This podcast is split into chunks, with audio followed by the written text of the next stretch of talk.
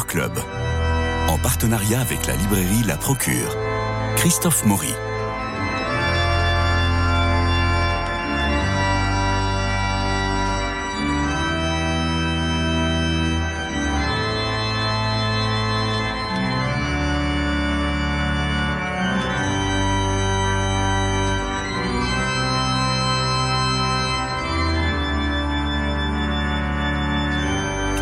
La jérémiade, vous connaissez? Le dictionnaire Robert la définit comme une plainte sans fin qui importune. C'est synonyme, plainte, pleurnicherie, gémissement, doléance, autant dire que l'auteur du livre de Jérémie n'était pas un rigolo, il avait de quoi se plaindre. Le roi de Babylone, Nabucodonosor, le Poutine de l'époque, envahit le pays deux fois, détruit le temple, tient le peuple en esclavage, meurtre, viol, exaction, enfin voilà son époque. Peut-on piocher dans la Bible et lire Jérémie en continu comme on lit un roman? Et qui lit-on? Qui, comprenons-nous? Euh, Bref, en quoi le livre de Jérémie nourrit notre foi? C'est toutes ces questions et d'autres qui viennent à la lecture de ce Jérémie publié au CERF dans la collection Mon ABC de la Bible qui n'a rien à voir avec la Bible pour les nuls c'est de haute tenue, on va le voir. Jean-François Rod est là avec des livres choisis qu'il nous présentera en fin d'émission. Et il va m'aider à entrer dans cette œuvre assez considérable, celle de Jérémie. L'auteur de ce Jérémie, c'est Erwan Chotti. Bonjour. Bonjour Christophe. Vous êtes euh, jésuite, professeur au Centre Sèvres, docteur en théologie biblique. Et d'emblée, vous cassez le mythe, cette grande figure du prophète peinte par Michel-Ange, Rembrandt, Chagall, Gustave Doré et d'autres Jérémie n'existe pas. Enfin, vous parlez du travail de rédacteur successif au long des siècles. Vous écrivez la rédaction s'est poursuivie pendant plusieurs siècles. Alors ce solitaire qui regardait Jérusalem en flammes et qui euh, prophétisait, ce, héros de, ma jeunesse, ben non, ils étaient plusieurs finalement. Rassurez-moi. oui, c'est-à-dire qu'il y, a vraiment un démarrage historique euh, Jérémie, on n'est pas dans un roman euh, inventé dans une situation qui n'aurait jamais existé. Il y a vraiment eu Nabucodonosor qui est venu deux fois attaquer Jérusalem et qui la deuxième fois l'a détruite et qui a mis fin à la monarchie instituée euh, littéralement avec le roi David.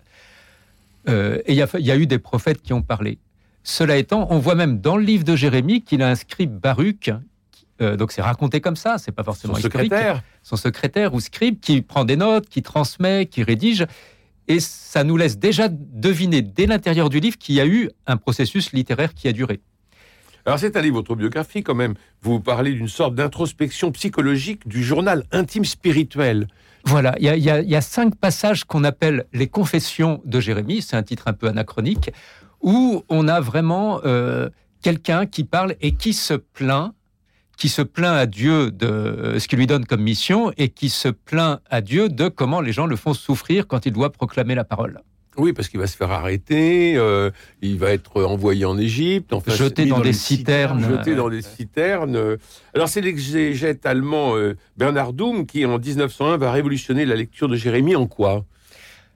Doum il disait, euh, si j'essaye de lire, vous aviez dit comme un roman, si j'essaye de lire ce livre du début jusqu'à la fin comme un roman, ça me donne un cauchemar tellement c'est incohérent d'un bout à l'autre. Et on avait déjà l'idée que les cinq premiers livres de la Bible, le Pentateuque, avaient été faits en assemblant quatre documents.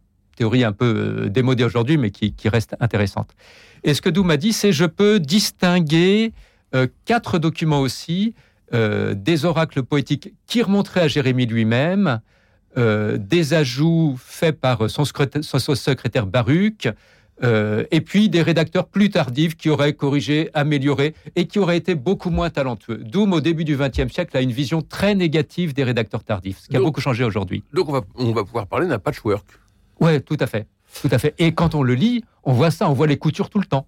Alors, il y a, quand même des aspects euh, historiques. Il y a la lutte contre le roi euh, euh, Joachim. Il y a la relation avec le roi Sédécias qui règne dix ans simplement, hein, de 597 à 587. C'est une relation compliquée. Il faut arrêter le prophète. Ben, il est assez en vue, Jérémie, quand même. Ah, c'est quelqu'un. D'abord, c'est quelqu'un qui maîtrise la lecture, l'écriture, qui est capable de se faire écouter. Donc, il est il est certainement connu. Et puis on voit dans le livre qu'il est protégé par une grande famille.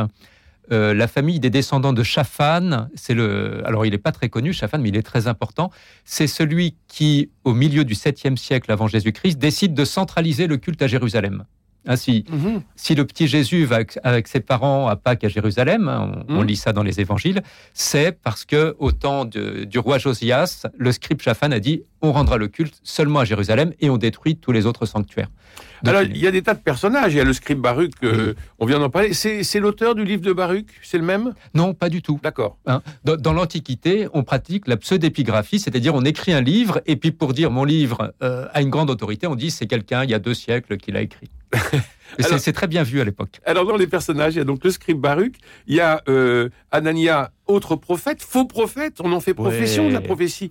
Vous vous rappelez ce, euh, ce, mot de déguisé en brebis, ils étaient au-dedans des loups rapaces. Hmm. Ça, c'est assez actuel pour le clergé. Euh, pour les faux prophètes d'aujourd'hui. Oui. oui, oui, On, a, on, avait un peu oublié ça ces dernières décennies. Hein. L'évangile, nous, nous, enfin, si on avait lu l'évangile, on saurait qu'il faut se méfier quand même, qu'il y a toujours des faux prophètes. Hmm. Alors, il y a mais, mais, sur le moment, on a du mal à les distinguer. Mais oui, évidemment. Alors, il y a le petit-fils du roi euh, qui s'appelle euh, Yukai et qui est chargé de tuer Jérémie. Euh... Oui, qui, l'arrête. Oui, c'est ça. Vous, êtes dans les chapitres 37-38 euh, par oui. là. Oui, tout à fait. Oui, parce que Jérémie dit dans la situation avec l'armée de Nabucodonosor qui arrive, il n'y a aucun moyen qu'on s'en sorte par nos propres forces et une alliance avec l'Égypte va pas marcher, donc il faut faire alliance avec Babylone. Et vous l'avez dit en introduction, euh, Nabucodonosor, c'est quand même le Poutine de l'époque. Ben oui. Euh, et Jérémie défend l'alliance euh, avec Nabucodonosor. Alors la suite des événements lui donne raison, mais sur le moment, c'est tout de même pour beaucoup de gens dur à accepter. Et puis on voudrait bien croire que Dieu va tout d'un coup nous faire un miracle et nous sauver. Et Jérémie dit non, c'est pas comme ça. Jean-François Rode. L'animateur va un peu vite dans, le, dans, le, livre, mais moi je voudrais dire aux auditeurs que précisément le talent de, notre auteur, Erwan c'est de rendre clair euh, un texte qui ne l'est pas. Et donc, euh, vraiment, c'est un le, titre, mon ABC de la Bible. C'est pas simplement un ABC, on va déjà un peu loin dans le texte, même euh, très, très, très profondément, mais précisément, quand même, on y comprend quelque chose. Et donc, ne, serait-ce que ce que vous venez de dire, en fait, il y a peu de gens qui se souviennent que Israël était le lieu de passage entre euh, la Syrie et l'Égypte, et qu'à chaque fois que l'Égypte devenait puissante, elle montait au nord et passait par Israël, en mmh. détruisant tout ce qu'il pouvait, et que quand la Syrie devenait puissante, elle descendait vers l'Égypte et elle repassait par. Voilà. on est une géographie qui est comme une ligne, en fait. Hein. on monte et on descend. Alors, vous allez me dire, bon, peut-être que beaucoup de gens le savent, mais enfin, non, mmh. peut-être pas. Et en tout cas, à chaque fois, quand donc vous, vous avez fait tout un plan du lit, moi je suis, je suis resté admiratif de retrouver, en fait, une clarté euh, dans, euh, dans le texte, parce qu'on connaît Jérémie, alors c'est peut-être là qu'on peut repartir, on connaît beaucoup de, Moi, en tout cas personnellement, j'ai lu un certain nombre de, textes de Jérémie, j'y reviens constamment sur sa vocation, sur la Nouvelle Alliance, etc. Mais de fait, on se plonge pas souvent euh, dans, dans, le livre. Alors, je, reviens un petit peu aussi, et je termine là-dessus, peut-être, pour, enfin, je repose la question. Effectivement, je crois que la figure de Jérémie est très euh, très dégradé par la notion de jérémiade. Oui. Il faut s'expliquer là-dessus, je crois, un tout petit peu. D'accord. Euh, c'est le livre des Lamentations. Voilà, il y a un livre dans la Bible des Lamentations faussement attribué à Jérémie. Euh, il n'y a qu'à le lire. C'est quelqu'un qui est resté à Jérusalem après l'exil et qui aime l'Égypte. Donc ça colle pas avec Jérémie. donc c'est un livre, même s'il est en hébreu, qu'il est ancien, c'est pas un livre de Jérémie. Et ensuite, c'est pas des Jérémiades, les Lamentations de Jérémie parce que ce sont des poèmes extrêmement élégants et concis. Hein, ça ne dure pas sans fin. Voilà. Donc il n'y a pas de jérémiade euh, dans la Bible. Bon, mais enfin, c'est quand même dans le, dans le, langage courant. Et, c'est et, Jérémie vaut, vaut, mieux que ce, Et c'est dans le dictionnaire, comme je le rappelle. Je, je, le dis quand même juste pour ne pas me mettre en valeur, puisque c'est l'éditrice qui m'a demandé de faire ça. À la fin du livre, il y a une petite chronologie et mhm. une carte. Hein, si on n'a jamais regardé une carte du Proche-Orient ancien, pour voir ce que c'est que le croissant fertile. Si on ne connaît pas les dates, on a ça à la fin. Oui, voilà. Les, c'est extrêmement éclairant. C'est très pénible à faire, mais je crois que c'est très utile pour le lecteur. Alors, c'est un prophète, il a une relation à Dieu, une relation en cinq étapes, euh, écrivez-vous. Ah oui, dans la vocation au premier chapitre. Et eh oui, on a le Seigneur qui parle, on a Jérémie qui résiste, on a les reproches qui peuvent être faites, il y a une confirmation divine aussi, et puis un acte corporel de l'envoi en mission ce sont, les, ce sont des étapes de la relation à Dieu qui sont un peu des étapes pour tout le monde ou c'est vraiment singulier à Jérémie? C'est au moins un schéma qui a lieu plusieurs fois dans la Bible. Ouais. Euh, et on peut toujours se dire, c'est une manière d'affirmer, en suivant un schéma préétabli, d'affirmer l'authenticité de sa vocation. Mais les prophètes qui racontent leur vocation vont toujours dire, je ne voulais pas. Et on a l'exemple jusque dans l'Évangile. Comme beaucoup de prêtres d'ailleurs. Euh, oui, mais alors là, on est dans le présent, et puis on n'est pas dans des textes canoniques et inspirés. Oui. Euh, mais, mais, il, y a une figure, il y a une figure qui se translate un peu dans le, dans, dans, le temps. Et on a, on a l'impression qu'il y a, y a le, le, schéma parfait de la vocation euh, dans le livre de Jérémie, d'après ce que j'ai lu dans votre livre, euh, mm, Erwan mm, mm. En tout cas, euh, le, le, prophète Jérémie, le, comme, comme Isaïe, comme Ézéchiel, comme Daniel, et comme, comme Pierre dans l'Évangile, suit tout à fait ce schéma. Alors, il y a toujours ce geste corporel. Hein. C'est, oui. Un prophète, c'est pas quelqu'un qui réfléchit dans sa tête, c'est quelqu'un qui regarde ce qui est autour de lui, qui est habité dans son corps parce qu'il habite, ça le travaille aux tripes, mais concrètement, il le dit, Jérémie, ça me fait mal au ventre. Et puis qui parle et qui rencontre les gens de son temps. Alors la mission euh, va être en six verbes ah. arracher, renverser, détruire, démolir, bâtir, planter. Est-ce que c'est pas les étapes de toute conversion là? On a parlé de la vocation avec euh, la relation à Dieu, et là maintenant, on est dans la, euh, on est dans la conversion finalement. Oui, alors sauf qu'avec Jérémie, on est quand même à un moment très particulier de l'histoire où ce qu'il comprend, c'est que pour que Jérusalem se convertisse, la seule solution, c'est la destruction de la ville par les armées étrangères. Euh, ah c'est heureusement pas le cas à tous les moments de l'histoire d'Israël et j'espère pas à tous les moments de l'histoire de l'Église. Oui, ça, c'est vraiment quand même très important parce que c'est une période où, vous le soulignez, hein, Nabucodonosor détruit tout euh, tous les ah toutes les garanties de la promesse divine. Dieu a promis une terre promise, bon, c'est fini. A promis un, temple, il est détruit. A promis un roi davidique, ben euh, non, il n'y a plus de droit. Et donc, que, reste-t-il de la promesse de Dieu euh, à l'époque C'est ça qui rend, je crois, Jérémie extrêmement important, en fait, parce que il est dans une situation de crise absolue. Quoi. Il n'y a plus rien qui tient. Dieu a promis tout, ce que Dieu a promis, bah, apparemment, ça, disparaît avec, euh, avec les armées qui envahissent le pays. Et en plus, il, faut accepter, entre guillemets, enfin, on est bien obligé de supporter cette destruction. Et, comment tenir l'espérance dans cette affaire-là? C'est ça, Jérémie, non? Voilà. Et alors, l'espérance pour Jérémie, c'est que le Dieu avec qui on a fait alliance, on pourra continuer euh, à le servir et euh, à recevoir des bienfaits de lui, même en allant en exil à Babylone. Euh, vous écrivez, Erwan Chotti, dans votre livre euh, Jérémie, publié au CERF dans la collection Mon ABC de la Bible, vous écrivez On a donc tout intérêt à lire les oracles de Jérémie comme la purification, la purification ah d'une religion dérivée des cultes païens locaux pour aller vers un monothéisme radical. C'est-à-dire qu'après la chute. Ben, C'est-à-dire, une fois que une partie du peuple d'Israël se retrouve en exil à Babylone et comprend qu'elle peut continuer à vivre son alliance avec Dieu en étant ailleurs, elle comprend, elle fait vraiment là l'expérience que son Dieu n'est pas une petite divinité locale comme il y a Marduk et d'autres, c'est le Dieu créateur de l'univers. Et donc, on peut le célébrer. Vous dites ça, vous dites ça, c'est très, très, frappant. Le monothéisme, en fait, le vrai, le, monothéisme complet, pur de d'Israël, il naît euh, seulement à ce moment-là. Hein. Alors, là aussi, je crois que c'est pas, c'est pas tellement dans les idées reçues, ça. Hein. On pense, on, a besoin d'entendre ça, hein, parce que ça décoiffe. Euh, et, puis, et, puis, on a un certain nombre de textes de, l'Ancien Testament où on voit le peuple à qui on dit tu ne dois euh, rendre de culte qu'au Seigneur euh, Yahvé avec et d'autres noms. Mais c'est-à-dire il faut pas rendre de culte aux dieux étrangers parce que c'est pas vos dieux. Hein. Mm. C'est pas qu'ils n'existent pas. Et puis quand on est en exil à Babylone, là on découvre que le Dieu d'Israël, c'est pas notre Dieu, c'est pas, il n'y a pas des familles de Dieu, il y en a un seul. Alors, autre intérêt, autre intérêt de lecture, c'est la poésie de Jérémie. Ah vous regrettez que notre siècle... un chapitre magnifique. Voilà, vous regrettez que notre siècle nous éloigne de la poésie, c'est tellement vrai. La poésie pourrait atténuer la crise écologique, vous dites à un moment, en apportant un autre rapport au monde. Euh, Jérémie vit dans des temps tourmentés. Est-ce que c'est sa poésie qui le sauve? Je crois. Enfin non, c'est Dieu qui le sauve. Oui, bien, vous sûr. De, faire de la théologie. C'est la poésie qui le sauve parce que la poésie, c'est un langage qui met qui à la fois rend compte de notre expérience, mais qui met un peu d'écart par rapport à elle. Oui.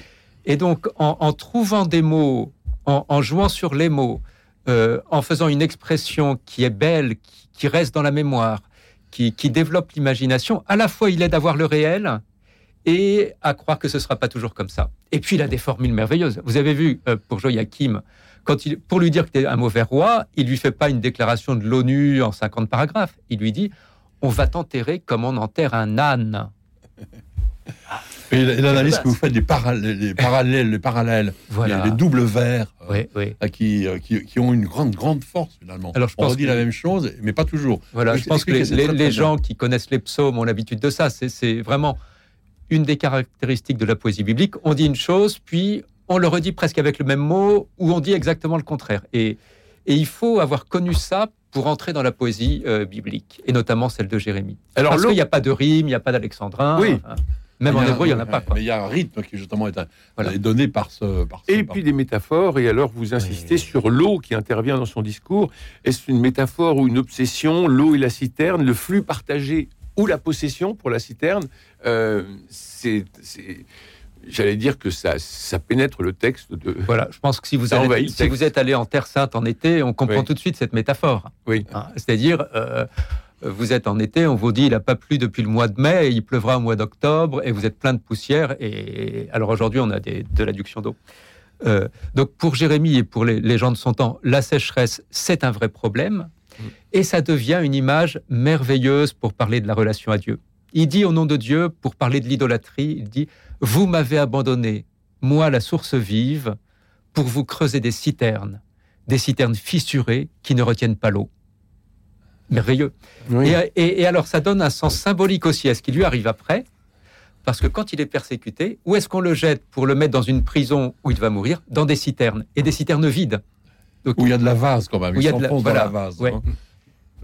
Donc il risque d'y mourir, mais ça devient le signe de ce peuple qui se fait des citernes. Alors c'est bien utile, mais c'est un symbole aussi des gens qui ont abandonné la source d'eau vive. Alors Jérémie sait lire les signes des temps et semble être le seul à le faire. En quoi? Il apparaît, vous, vous, écrivez pour, pour vous titiller, il apparaît donc comme celui qui sait lire l'action divine dans les événements du monde. Et un peu plus loin, vous écrivez, pour Jérémie, l'action de Dieu n'est pas d'abord à observer, mais à proclamer. C'est par les vertus du langage que des liens se disent et affirment cette présence universelle de Dieu à travers les événements quels qu'ils soient. Donc, il y a vraiment de regarder les événements et de lire le signe des temps, pour reprendre l'expression de Gaudium et Spes. Voilà. Donc, euh, on, voit ça à un moment où euh, le roi Sédécias envoie des, gens discuter avec Jérémie et ils espèrent que Dieu va faire un miracle. Si on prie bien, Dieu fera un miracle. Et alors, cette situation politique qu'on a laissé perdurer parce qu'on est irresponsable, il va nous en dispenser tout d'un coup. Et Jérémie dit non. Il dit euh, Nabucodonosor arrive. D'une certaine manière, c'est comme ça, mais j'en fais l'occasion d'une conversion.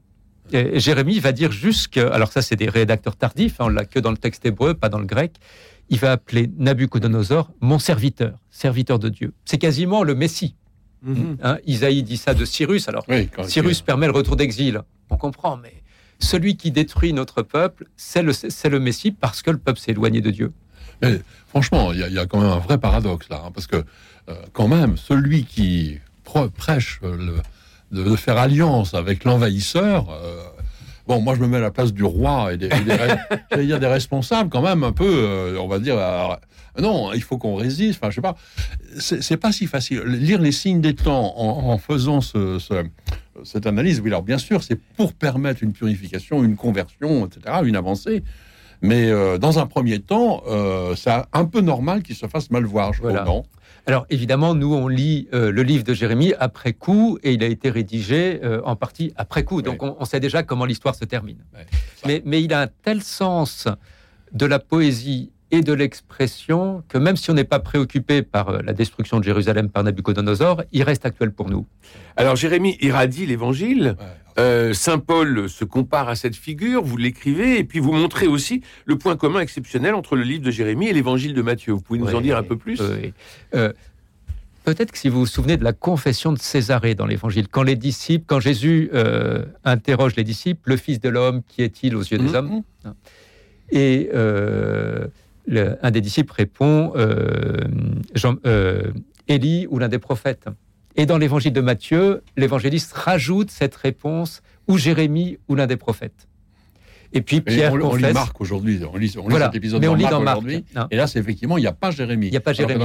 on l'a dans Matthieu et c'est clairement un ajout de Matthieu. Alors non pas que Matthieu ait su que les disciples avaient dit ça, euh, et il veut pas rester là, mais pour lui, Jérémie est un modèle. Alors nous entrons en carême la semaine prochaine et au cours de cette période, nous entendrons Jérémie le deuxième mercredi, le quatrième samedi et le cinquième vendredi. Vous voyez, Jérémie, il radie aussi la liturgie. Et puis le mot, le mot nouvelle alliance, là, vous avez vous expliquez aussi très très bien la chose. Pourquoi est-ce qu'on emploie enfin, le, terme de nouvelle alliance C'est dans Jérémie qu'on le trouve pour la première fois? Voilà, c'est en, en, Jérémie 31. On avait déjà l'idée de l'alliance, l'idée que la relation entre Dieu et son peuple était comme un traité politique d'alliance entre un peuple et un, empereur plus puissant, avec des, bienfaits, des clauses, etc., un engagement de fidélité. Et Jérémie dit, ben, on voit bien que cette alliance a été rompue euh, avec la destruction de la ville, mais Dieu conclura une nouvelle alliance. Et alors avec des, des, des, variations de traduction. On commence en hébreu, on passe au grec, au latin, à nos langues modernes. C'est ça qui donne Nouveau Testament dans nos langues. Et c'est ces mots-là que les auteurs du Nouveau Testament emploient pour dire c'est ça qui s'accomplit avec Jésus-Christ.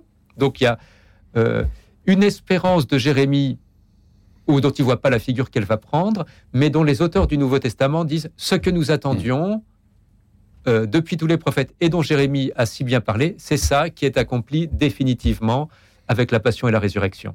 Et c'est ça qui fera notre mot Nouveau Testament, et puis euh, le, sang de la Nouvelle Alliance, enfin on dit ça euh, dans l'Eucharistie tout Donc Erwan Chotti, euh, qu'est-ce que vous conseillez aux lecteurs pour entrer dans le livre de Jérémie? D'abord lire votre livre, ça c'est certain, Jérémie mon, dans la collection Mon ABC de la Bible au CERF.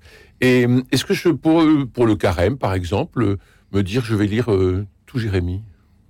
Oui, je, la question serait est-ce qu'il faut commencer dans l'ordre ou pas?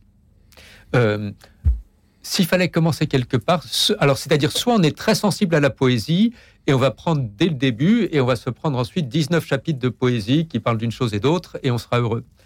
Si on n'y arrive pas comme ça, je commencerai par le milieu. Par exemple, le chapitre 36, où il y a un épisode qui, devrait faire un film, quoi. C'est extraordinaire avec le Jérémie qui dicte ses oracles, le roi qui découpe le petit rouleau, qui le jette dans le feu, etc. Et puis euh, les, les persécutions de Jérémie après. Donc, commencer par 36, 37, 38, 39 Là, on a des récits qui se suivent bien, et puis ça peut donner envie de, lire tout l'ensemble. C'est ce que nous allons faire. Jean-François Rode, les nouveautés sur les tables de la Procure. Nous avons quelques minutes. Alors, je voudrais signaler un, livre euh, important dans la collection Cogitatio Fidei, toujours au CERF, un livre de Jean-Emmanuel Garot qui s'appelle Une théologie de la liberté dans l'amour. Mais le point, c'est le sous-titre qui dit de quoi il s'agit. C'est l'itinéraire théologique de Walter Casper.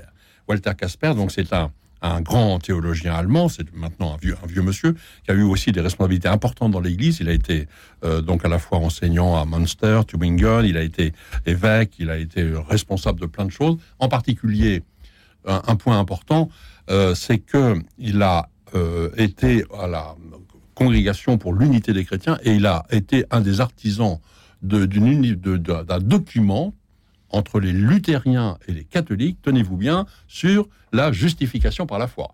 Aujourd'hui, il y a un texte qui dit qui, que pour que, qui est signé à la fois par les catholiques et les luthériens sur la justification par la foi. Franchement, c'est quand, même, c'est quand même pas rien. c'est un théologien qui est très ouvert. C'est beau tellement là-dessus. C'est un, théologien qui est à la fois très solide et très ouvert. Euh, D'ailleurs, un des signes de ça, c'est qu'il a fait partie de la, de la commission de concilium et de communio. Les, spécialistes savent que, en général, ces deux revues étaient un peu, un peu en rivalité. Et euh, donc, c'est un, le livre se lit bien? Le livre se lit bien. C'est une, c'est un livre de, théologie. mais justement, je plaide pour que régulièrement, on se, j'allais dire, on, affronte un peu aussi un, euh, une, une, réflexion théologique un peu solide. Là, c'est fait par euh, un homme, Jean-Emmanuel Garraud. Là, je souligne aussi que c'est, il est à la fois curé de paroisse dans, dans son euh, dans la région de Tours, et qu'il est aussi donc euh, euh, chercheur, théologien et, enseignant. Ah, mais il y a des gens qui bossent dans l'Église. oui, c'est tout à fait à souligner. Un autre livre. Et ça vaut le coup d'aller de, de, temps en temps chercher des livres solides comme ça. Donc une théologie de la liberté dans l'amour, l'itinéraire théologique de Walter Casper, Jean-Emmanuel Garot. Et puis juste un mot pour un, livre plus, plus simple et qui pourrait aussi nous accompagner pendant le, le carême, du père Luc de Belsize qui s'appelle Méditation pour prier le rosaire, un petit livre qu'on peut mettre dans sa poche et qui permet de prier avec son chapelet. Mais c'est magnifique. Mais nous parlerons des livres du carême la semaine prochaine.